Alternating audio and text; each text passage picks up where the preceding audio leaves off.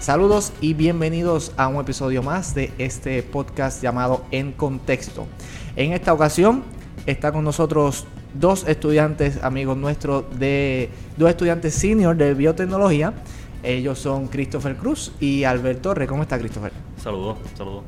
Saludos Henry y antes de comenzar, ¿verdad? Quiero quiero felicitarte, ¿verdad? Primero por, la invitación, ¿verdad? De, invitarnos hoy a, compartir contigo y hablar aquí un ratito.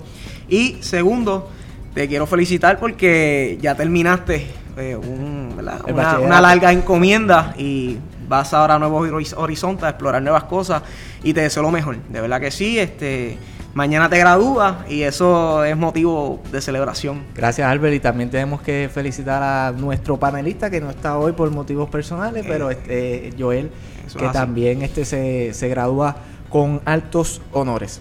Bueno, entonces vamos a hoy vamos a hablar sobre la biotecnología y lo que implica eh, esta rama de la ciencia, ¿verdad? Eh, y qué mejor que ustedes que estudian biotecnología para explicarnos alguna de sus ramas, este, qué es la biotecnología y finalmente en esta primera parte, porque vamos a tener dos partes sobre este tema, en esta primera parte pues que nos expliquen un poco este, sobre qué, son los transgénicos. ¿Está Así que vamos a empezar con la pregunta básica y clásica que es eh, ¿qué es la biotecnología? Eh, bueno, pues básicamente la biotecnología es el estudio de los organismos y sus componentes eh, para comprender estos sistemas biológicos para que puedan ser utilizados al máximo para el beneficio de la, humanidad. Eh, este es un campo interdisciplinario eh, y abarca todas las ciencias naturales para poder llevar a cabo su función. Muy bien. Entonces, cuando ¿verdad? hablamos de biotecnología, eh, podemos decir un sinnúmero de cosas. obviamente es un tema que tiende a ser un poco controversial y que relativamente, cuando hablamos de biotecnología, es un tema que es bastante nuevo. Pero que se haya de hecho nuevo en los últimos años no quiere decir que desde hace años...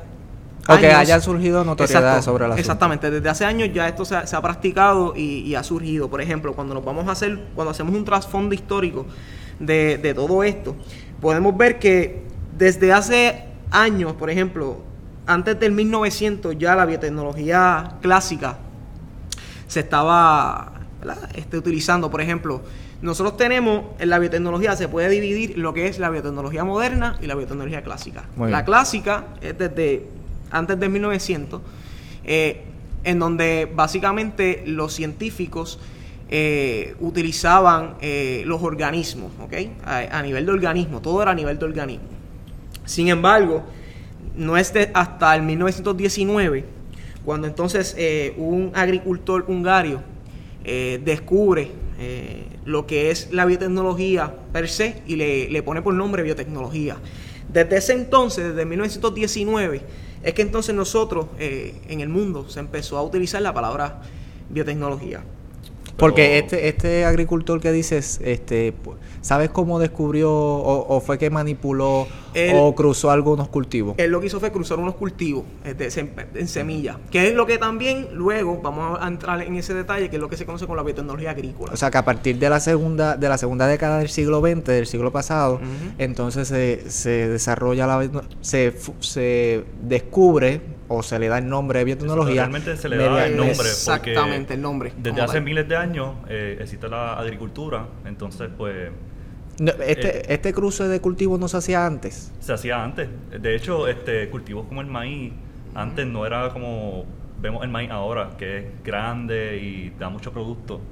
Eh, antes el maíz era algo bien pequeñito y bien distinto a lo que es ahora. Las prácticas que, que son, las técnicas que se utilizan en la biotecnología, se han utilizado siempre. Lo que pasa es que la palabra biotecnología, el término como tal, pues no, no, se le llamaba así. O sea, que tenían su nombre y no ese era... agricultor fue el que inventó ese término. Exactamente. Entonces, siguiendo en la línea del trasfondo histórico, ¿verdad? es bien importante decir eh, algo que utilizamos hoy día eh, con frecuencia. En el 1928, Fleming descubre el antibiótico penicilina, que eso es algo, ¿verdad? Que, todo el mundo básicamente conoce. Un antibiótico bastante famoso. bastante famoso. Pero, pues, nadie sabe que en el 1928 pues fue que realmente... Eh, la penicilina eh, sirve, y me corrí, para el dolor. Sí. Para aliviar el dolor. Para aliviar el dolor. Ok. Y, ¿verdad? En 1928 pues entonces es que entonces se, se da a conocer la penicilina que Fleming hizo esa observación y ese descubrimiento. Y siguiendo esa línea del tiempo podemos ver un sinnúmero de descubrimientos. Por ejemplo, en el 1942 vemos que se construye el primer microscopio electrónico que básicamente fue creado para caracterizar los virus, para poder identificar distintos virus. Luego vemos, vemos en la línea del tiempo, ¿verdad? Volviendo a ese trasfondo histórico, en el 1979 eh, es que se expresa el primer gen de insulina humana. La insulina, ¿verdad? Obviamente que muchos la conocen por ser utilizada por los diabéticos y, demás, pues también es un descubrimiento hecho por la biotecnología y ocurrió en el 1979. Y así, a través de los años, eh, se siguieron ¿verdad? Eh, descubriendo muchas cosas, eh, como algunas técnicas que hoy día en la biotecnología son bien conocidas, como el PCR, que eso básicamente lo que hace es que son unos marcadores genéticos eh, para poder identificar enfermedades específicas. Eh, y por ahí siguen un sinnúmero en la, en la, en la etapa prenatal, ¿te estaba hablando? ¿O ya ha nacido el niño? Ya ha nacido el niño. Ok, son marcadores genéticos para identificar qué tipo de, de cosas. Eh, enfermedades, enfermedades genéticas, por ejemplo. igualmente, ¿verdad? este tipo de, de, de trastornos, enfermedades, todo este tipo de cosas. esta máquina este, es capaz de, de detectarlo. Y por ahí seguimos en el tiempo, ¿no? Y, tenemos que hacer énfasis, ¿verdad? Que en el 1994 es cuando la, biotecnología comienza a ser controversial con el tema de los, los organismos eh, modificados genéticamente, mejor conocidos como los GMOs. Eh, y desde ese entonces es que entonces ya las personas comienzan a tener eh, estas opiniones ¿Por qué a partir de 1994? ¿Qué pasó en el 94? Porque es cuando se hace el primer eh, organismo genéticamente modificado. Ok, ¿una planta, un organismo animal? Eh, pues básicamente se modificó un tomate eh, para que este pueda durar más después que es cosechado, para que dure más este, los supermercados sin dañarse. Y eso fue lo que se hizo básicamente. Básicamente. Y desde ese entonces, pues las personas empiezan a cuestionar, ¿verdad? Si eh, algo que se come regularmente en el mundo, como me imagino tomate. Que, me imagino que desde la ética esto en la ciencia también se, toca. Claro, eh, ahora por ejemplo, cuando vamos a hablar de biotecnología, es bien importante que también se toque el tema de la bioética. Eh, porque hay muchas cosas que se pueden hacer en la biotecnología, como por ejemplo lo que es la inseminación, inseminación artificial, la clonación, por ejemplo. Son temas eh, o son técnicas que se pueden llevar a cabo eh, a través de la biotecnología, pero que no necesariamente eh, son aceptadas en la sociedad y mucho menos son éticas.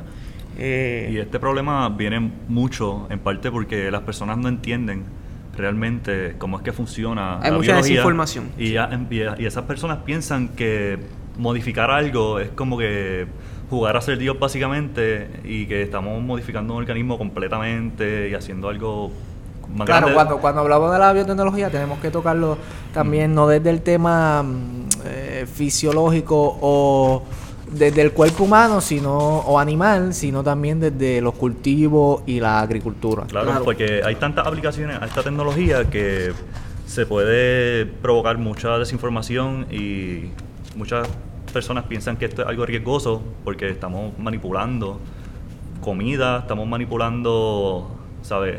Células para producir eh, proteínas que pueden ser utilizadas para uso médico y este tipo de cosas, pues a las personas, claro, con buena razón, por buena razón, les provoca preocupación. Eso así, entonces, como. Ya hemos, hemos, hemos, dicho anteriormente, el tomate fue esa primera modificación que se dio, eh, ¿verdad? Como un organismo genéticamente modificado. Desde ese entonces eh, se empiezan a modificar distintos productos comestibles, como por ejemplo también la manzana, la papa, el maíz, la canola, eh, la soya. Esto, la esto, esto, me imagino que tiene lugar en Europa o en Estados Unidos, uno de estos lugares. Eh, Mayormente en Estados Unidos. En Estados Unidos. En Estados Unidos, porque en países de Europa por lo que hablábamos anteriormente, eh, el estigma que hay con esa tecnología ha provocado que su uso sea. Hay más resistencia, hay más resistencia. Exacto, hay más resistencia ya. Eh, por ejemplo, cuando entonces, ¿verdad? Vemos diferentes. La biotecnología es tan abarcador y tiene tantas disciplinas eh, dentro de sí que podemos decir y la dividieron en diferentes colores. O sea, lo que se conoce como el arco iris de la biotecnología. Los dos colores más importantes de este arco iris son el rojo y el verde. El rojo es básicamente todo lo que tenga que ver con la medicina, avances médicos, ¿verdad? Descubrimiento de antibióticos, eh, proteínas, etcétera. Y eh, la verde, pues entonces es lo que estamos hablando, ¿verdad? De, de, lo que se conoce como la biotecnología agrícola, que es todo lo que tenga que ver con el ambiente, la agricultura, eh, la bioremediación, entre otras cosas. Pero no son, no son los únicos dos eh, colores que podemos decir o, nombrar de la biotecnología agrícola, eh, de la biotecnología per se, sino que también tenemos, por ejemplo, la amarilla, que es todo lo que tenga que ver con nutrición y comida nada más. Eh, tenemos la, la brown, que es todo lo que tenga que ver con desiertos, zonas áridas. La violeta, que es lo que tiene que ver con las patentes de la biotecnología, que usualmente están entre 15 y 20 años. Una vez un producto sale, eh, es fabricado por una, por una industria. Y esto es bien importante porque las compañías producen estas células modificadas y ellos tienen los derechos a venderte esa célula modificada eh, y eso lo hacen en forma de semillas, claro, eh, para ponerle maíz. Y para ellos tener el derecho a eso poder es lo que hace Monsanto. Exactamente, Monsanto modifica su semilla y tienes los derechos a esa semilla y esa tecnología por cierta cantidad de tiempo. Y si ellos no tuviesen ese derecho, pues los agricultores serían capaces de poder seguir sembrando eh, esta semilla y básicamente no habría un control y pues claro, Monsanto saldría perdiendo y por eso es que existe esto de las patentes. Ok. ¿Y, qué más? Eh, eh, vamos a hablar un poco sobre lo que estás diciendo, Albert, sobre la rama de la biotecnología pues siguiendo en las ramas de la biotecnología, incluso, incluso, y esto va a parecer un poco raro, pero incluso la biotecnología eh, tiene una rama que se conoce como la rama negra, que es dirigida al bioterrorismo. Ah, para hacer todo lo, negro es malo. Todo lo negro es malo, exactamente. Y pues básicamente cuando bioterrorismo. Bioterrorismo, que es no es otra cosa que fabricar bueno eh, alba, armas biológicas armas biológicas etcétera obviamente y esto es bien importante porque así como podemos crear herramientas para un uso increíble y para evitar que hayan hambruna y este tipo de cosas también podemos crear eh, bacterias que sean más resistentes a antibióticos crear plagas fuertes que puedan provocar mucho daño pero por eso es que existen estas cosas y se regulan de la forma que son reguladas. En una, yo estaba haciendo un research, ¿verdad? Sobre el asunto de los transgénicos y específicamente sobre Monsanto y encontré, hablando esto de, de las armas químicas o bioquímicas, que Monsanto fue el productor este, de la gente naranja.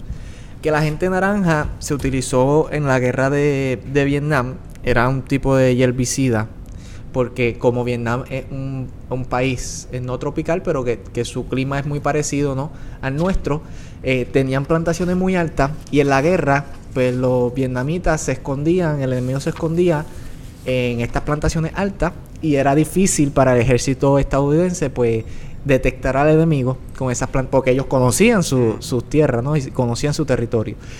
Y este Monsanto, que se fundó en 1901, pues fue, eh, fue contratado por el ejército de Estados Unidos y por el Departamento de Defensa de los Estados Unidos e hizo y produjo lo que se conoce como la gente naranja, que es un este, herbicida, y lo, lo tiraban en aviones para que entonces estas, estas, estas plantaciones que le, estaba, que le estaba contando ahora, pues se eliminaran, pero los efectos secundarios de la gente naranja parece que no se estudiaron, o sí, no sé, no se estudiaron lo suficiente y pues los efectos secundarios fueron devastadores para, incluso hay muchos veteranos puertorriqueños que, que, que fueron a esa guerra y que las secuelas de la gente naranja todavía este, permanecen en, en, su sistema, especialmente ¿verdad? en su sistema respiratorio. Este, pues dañó. Claro, claro, eh, eso, esa información debe ser correcta. Eh, cuando hablamos de esta rama, de la biotecnología negra, esta rama es, por decirlo así, es de las ramas que simplemente, solamente es legal cuando es bajo una nación que te contrata, ¿no? Para tú fabricarle. Claro, eh, me imagino, porque de lo contrario. Claro, obviamente siempre hay gente que, ¿verdad? No, no, obedece las leyes y demás, y hay que salen los terroristas y, demás cosas utilizando esa tecnología. Y, yo no dudo que esos grupos terroristas, pues, tengan suficiente. Estados Unidos, yo pienso que ya se ha apartado de esa área porque de armas químicas. exacto, porque hay un consenso internacional ya de que básicamente las armas químicas son prohibidas en, guerra y pues no creo que pues básicamente por, eso este Estados Unidos ha intervenido en el conflicto en Siria porque se cree que el, que el régimen el gobierno sirio pues utiliza armas químicas contra sus propios eh, ciudadanos y su propia población. Este que la ONU ha investigado porque como bien dices pues está prohibido por consenso internacional y, es triste, ¿verdad?, que se, que se utilice la biotecnología y los avances científicos para entonces erradicar vidas o utilizarlo en, guerra. y este es un problema que no solo está en el área de la biotecnología. Eh, cuando Einstein descubrió eh, la relación masa-energía y más adelante los científicos descubrieron que pueden separar átomos para producir energía, eso abrió las puertas a algo excelente que es la energía nuclear, que de ahí podemos sacar... Algo excelente y peligroso. Y peligroso, claro, porque como, como así mismo como podemos producir energía básicamente sin límites, con bien poco combustible, podemos hacer armas extremadamente peligrosas. Potente, claro, como la hemos visto ya. Y eso es una relación ahí que hay, que la tecnología se puede utilizar para cosas buenas como también para cosas malas. Y es lo que pasa. Es un debate ético interesante, ¿no? Que, que, no se toca desde ahora, mm. sino desde... no, eh, como, como dije al principio, o sea, la biotecnología eh, es abarcadora, o sea, tiene, tiene muchas cosas, eh, muchos En ese arcoíris que dice. Exactamente, pero obviamente... Es, es, efectiva y es buena cuando se utiliza de la manera correcta. Si la utilizamos de la manera incorrecta, pues entonces puede ser devastadora también, como vemos en la, en la biotecnología negra, y como podemos ver en diferentes, en diversas, en diversas eh, eh, ramas. Pero. ¿Hay alguna otra rama de la biotecnología? Y, ¿verdad? Me faltó por decir la rama azul, que es la blue. Es, esa es básicamente la, marina. Eh, todo lo que tenga que ver con especies marinas, en modificaciones, ah, ¿verdad? En, esa, en, el mar. Pues, este, añado que pues en esa área, pues, aquaculture, que eso es este, básicamente donde se vamos a poner que se cosecha, este, se hace productos, se eh, crían peces en el mar, En, unos estanques gigantescos eh, en el agua. Y para hacer esto, pues claramente pues tienen que tener eh, esa tecnología y estudiar el ambiente y cómo eso lo afecta y pues eso va bajo la biotecnología azul. Ok, entonces ya, ya teniendo en cuenta ese trasfondo histórico de la biotecnología, teniendo en cuenta esa rama y ese iris que mencionas, ¿dónde caen los transgénicos? Los transgénicos caen sin duda alguna en, entre la, rama azul, eh, entre la rama verde y la amarilla. ¿Por qué? Porque la rama amarilla es lo que tenga que ver con comida y obviamente los transgénicos. Comestibles. Comestibles. Y obviamente los transgénicos, pues muchos de ellos pueden ser comida. No todos, pero muchos de ellos pueden ser comida.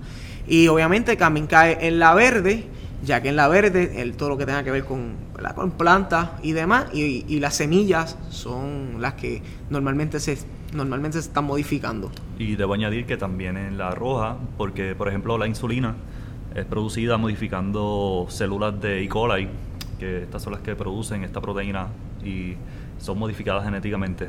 De ahí es que vienen los famosos GMOs, ¿no? Los, modificadores genéticamente. Organismos genéticamente modificados. Ok, organismos eh, genéticamente modificados. pueden ser eh, células animales, células de plantas y bacterias. Muy bien, entonces, ¿qué son los transgénicos? Bueno, pues los organismos genéticamente modificados eh, son unos organismos cuyo, cuyo patrimonio genético ha sido transformado por técnicas transgénesis. ¿Y qué son técnicas de transgénesis? Transgénesis es una modificación cuyo propósito es crear una mayor preservación y resistencia ante los factores bióticos y abióticos. Resistencia. Una resistencia. Son, ¿Por qué resistencia?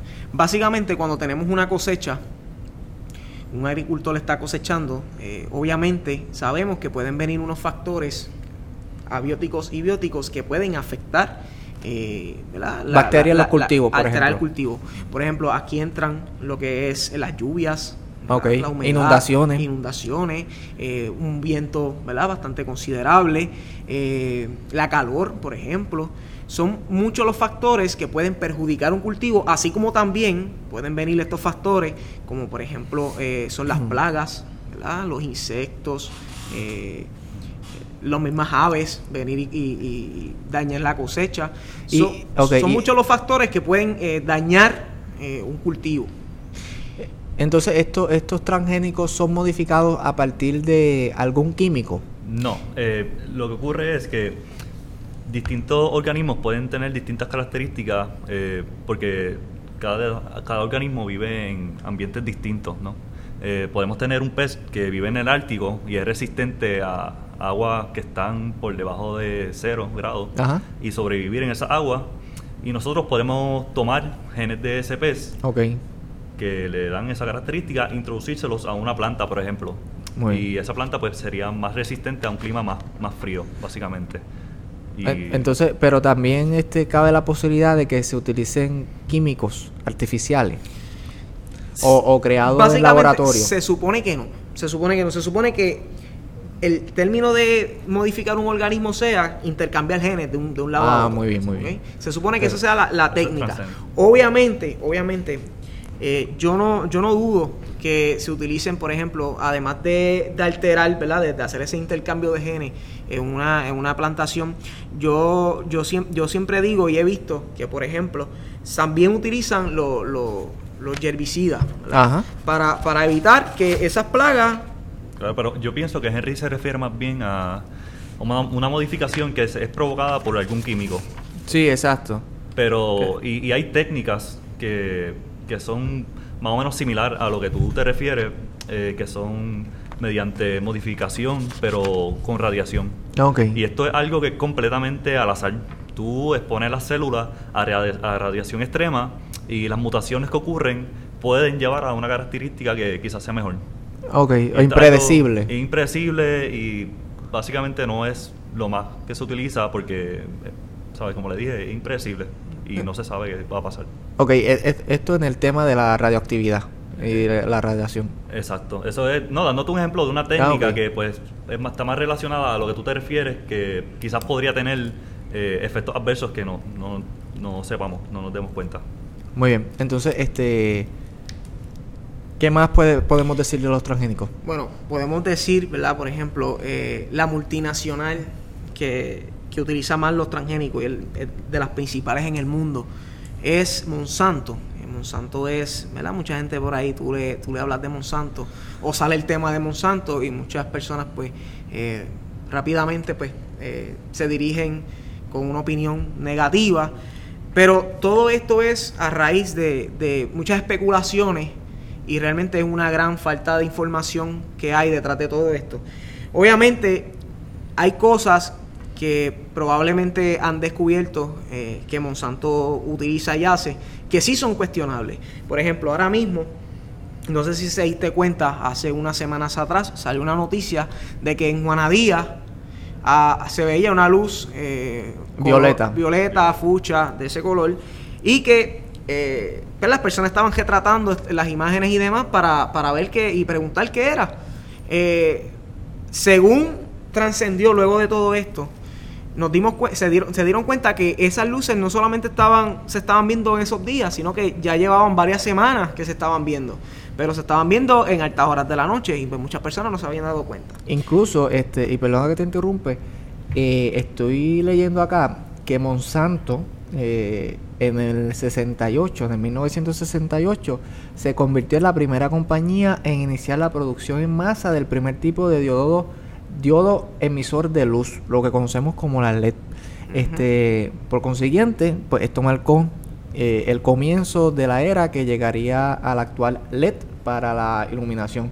Así que esto es una cosa interesante, ¿no? Que, que Monsanto, una una compañía eh, biotecnológica. multinacional, es una multinacional. Sí, pero biotecnológica, pues haya creado algo tan... No, y, claramente encontraron un uso útil para esta tecnología. Claro, claro, e, e, ese, eso son luces de halógeno, eso es, eh, es una tecnología que ha sido de mucho beneficio eh, para el mundo entero. Incluso esas luces que se veían hace unas semanas en Juanadía es producto de esta tecnología. Ahora mismo ellos utilizaron esta tecnología ¿verdad? Eh, para lo que estábamos hablando ahorita, para las cosechas que mayormente aquí en Puerto Rico, Monsanto utiliza el maíz y utiliza la soya. La soya, eso estaba leyendo, las eh, ambas semillas. Esas son las dos que más se utilizan en Puerto Rico. Ahora mismo ese cultivo, en donde estaba esa tecnología de LED, de luces violetas, era un cultivo de, soya. es, Una, es una cosecha que se, se, se plantó nueva. Luego del huracán María, que se destrozaron todas esas muchas de esas cosechas, pues fueron unas cosechas nuevas y le pusieron esta tecnología de luces LED para evitar que, como dije anteriormente, que los factores bióticos y abióticos dañaran la cosecha a esas horas, a esas altas horas de la noche. Porque muchas de estas plagas vienen en la madrugada pues a, dañar las cosechas y por eso utilizaron eh, esa tecnología ya que la luz solar eh, no está presente y, la luz la luz eh, las luces LED pues pueden sustituir esta compañía de Monsanto ha sido portadora de, muchas controversias alrededor del mundo. Como dijo Christopher, en Europa este, ha tenido una principal oposición, eh, incluso, y por otro lado, eh, recientemente Obama afirmó que, eso lo tocaremos en, la siguiente parte de este, de este tema, eh, Obama firmó, el presidente Obama había firmado un, una ley, una ley un proyecto de ley este, de agricultura, pero que eh, en ese proyecto incluyeron un tipo de, de beneficencia para Monsanto. Y trayéndolo al contexto puertorriqueño, eh, según el Centro de, Periodismo Investigativo, eh, el gobernador Acevedo Vilá, en su término, este, le dio mucho y otorgó muchos incentivos a estas compañías de biotecnología para que vinieran e hicieran este su, su experimentación aquí en Puerto Rico. Incluso eso es una de las cosas que mayormente se critica a Monsanto y es que vienen a experimentar y no a cultivar o cosechar eh, en masa. Es importante que aclaremos que estas personas, esta compañía, eh, viene aquí a hacer estos experimentos porque nuestro clima es súper favorable para este tipo de cosas. Eh, Puerto Rico es una isla tropical y el clima de Puerto Rico es bastante estable durante todo el año y lo hacen porque tienen la habilidad y la facilidad de tener más días durante el año en los que pueden tener cosecha. Sí, o sea, sí, es, e, es como para todos los fines, Puerto Rico siempre ha sido una isla paradisiaca, este, ya sea para el turismo, para, Ahora mismo lo que tú dijiste, Henry, es muy cierto, lo del gobernador Acedo Vilá. Eh, incluso, vamos más allá, eh, entre el 2006 y el 2015, el gobierno de Puerto Rico le otorgó a, Monsanto la, la, cantidad de 519 millones de dólares a esta, a esta multinacional y todo ello de fondos que no, que no solamente Monsanto, sino hay otras compañías que en, la eh, segunda parte vamos a... Exacto, a eso, a eso iba a ir. Eh, aquí hay 11 compañías. Eh, de biotecnología. De biotecnología agrícola. ¿Verdad? Que todas ellas le responden a una central que se conoce como que se conoce como Pravia. Okay. Y Monsanto, pues, es de las principales a la, de las que le responde a, a esta compañía Pravia. Pero vuelvo y digo, de entre el 2006 al 2015 eh, el gobierno de Puerto Rico dio unos incentivos, ¿verdad? Le dio unos fondos públicos de por la cantidad de 519 millones de dólares. Y hay gente que dice, ¿verdad? especulando, eh, no sé qué tan cierto sea, que Monsanto recibe más subsidios federales que lo que paga en contribuciones. Hay personas que, dicen, que dicen eso. Eh, y sería buen tema, ¿verdad?, para investigar un poco más a fondo y ver si, si realmente es así. Sí, y el, tema este, eh, pues que te toque eh, fue el proyecto de la Cámara 993 que se conoce como el Monsanto Protection Act. Este que pues lo firmó Barack Obama y que en la segunda parte de este tema pues vamos a, abundar un poquito más. Eh, nada, ya llevamos media hora de, podcast. Eh, le agradezco a ambos. No sé si se nos queda algo de los transgénicos. Eh, creo que hemos... Este no, quería añadir que a, adicional, ¿verdad? El gobierno de Puerto Rico también en el 2009, bajo el gobierno de Luis Fortuño, creó una ley, la ley 62 de 2009, que promueve la promoción y el desarrollo de empresas de biotecnología agrícola. So que a partir de ese momento hacia acá es que comenzamos a ver que la biotecnología agrícola comienza a tener un gran auge en Puerto Rico y ahora con este evento del huracán María, que sin duda alguna fue catastrófico para todo Puerto Rico, pues estamos viendo que va a tener aún un, auge mayor. Y eso es un tema, ¿verdad?, que podemos hablar más adelante. ¿Qué, qué impacto económico y, ambiental puede tener eh, la biotecnología agrícola en Puerto Rico? Y podemos también hablar eh, de todas esas multinacionales que, que, ¿verdad? que son dirigidas por Pravia. Y claro, debería añadir en el aspecto técnico para que la gente lo tenga claro, eh, esta tecnología es posible porque todos los sistemas biológicos que existen en todos los distintos organismos son, es bastante similar. Eh, todos tenemos DNA, RNA, y por eso es que nosotros podemos introducir el DNA de un pez en una planta y quizás este, funcione, eh, porque no necesariamente siempre va a funcionar. Eso es importante que lo sepan. el DNA se transfiere a RNA y el RNA a proteína. Y las proteínas son las moléculas que llevan a cabo todas las funciones en los organismos.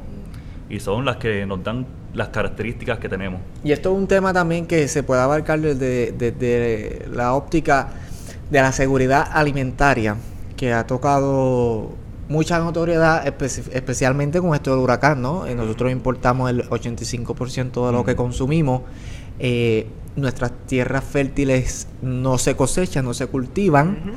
Eh, entonces, pues yo creo que es indispensable para, para el ser humano, y, ustedes que saben más de esto que yo, pues modificar los cultivos, ¿no? Para que sean más resistentes y eh, tener la seguridad alimentaria que tanto nos hace falta. No, no solamente en Puerto Rico, sino en otros países. En, otros países. De hecho, este en otros países como en África eh, se han estado modificando, por ejemplo, el arroz, eh, lo que dicen yellow rice. El, golden rice. golden, rice, perdón. Eh, esto es un arroz que es fortificado con más vitaminas para que su valor nutricional sea mucho más alto que el convencional. Y esto puede ayudar a las personas a tener su valor de nutrición diario completo. Y sin duda alguna, Henry, ¿verdad? Para, para cerrar ¿verdad? Esta, esta edición, eh, hay muchas cosas que debemos tocar eh, más adelante. Por ejemplo, eh, es importante tocar cuánto, qué, impacto económico tiene la biotecnología en Puerto Rico, cuántos empleos puede crear. Es importante también entrar un poco en lo que es esas, esos, esos hoyos que tiene Monsanto cuáles son esos problemas que, que los están, ¿verdad? La gente se está preguntando cuáles son esas problemáticas. Por ejemplo, el glifosato es algo, es un, herbicida que, que están utilizando constantemente, o se dice que están utilizando en Monsanto, incluso dicen que lo están eh, comercializando ellos mismos. Es bien importante, yo me voy a dar la tarea de investigar un poco más eso, a ver qué tan cierto es, para entonces en tu próxima edición poder hablar de ello. Y sin duda alguna, tenemos que entrar en el tema de la ética eh, en la biotecnología, que consigo trae un sinnúmero de temas adicionales, como podría ser, por ejemplo... El impacto social. El impacto social. Incluso ahí podemos hablar de lo que es el aborto, de lo que, de lo que es la inseminación artificial, de lo que son las células madre, de lo que es eh, la eutanasia y un sinnúmero más de, temas que están relacionados directamente con, con lo que la, la biotecnología puede hacer. Pues muy bien. Pues ya con esto culminamos nuestra primera parte sobre los temas de, los transgénicos, Monsanto y GMOs en Puerto Rico. Así que le agradezco a ambos por estar acá. gracias a ti, Henry, por, por la invitación y, estamos disponibles siempre para, para, hablar. Esto me parece un excelente recurso para que la gente pueda entender sobre temas variados y marginales para algunas otras personas que no estudian lo que estudiamos nosotros y es bien importante que lo sepan. Claro. y mucha, es un tema que podemos seguir hablando por, un buen jato y tenemos muchas cosas que tocar. Y las vamos a tocar. Así que lo esperamos en una próxima ocasión. Hasta, hasta luego. Chao.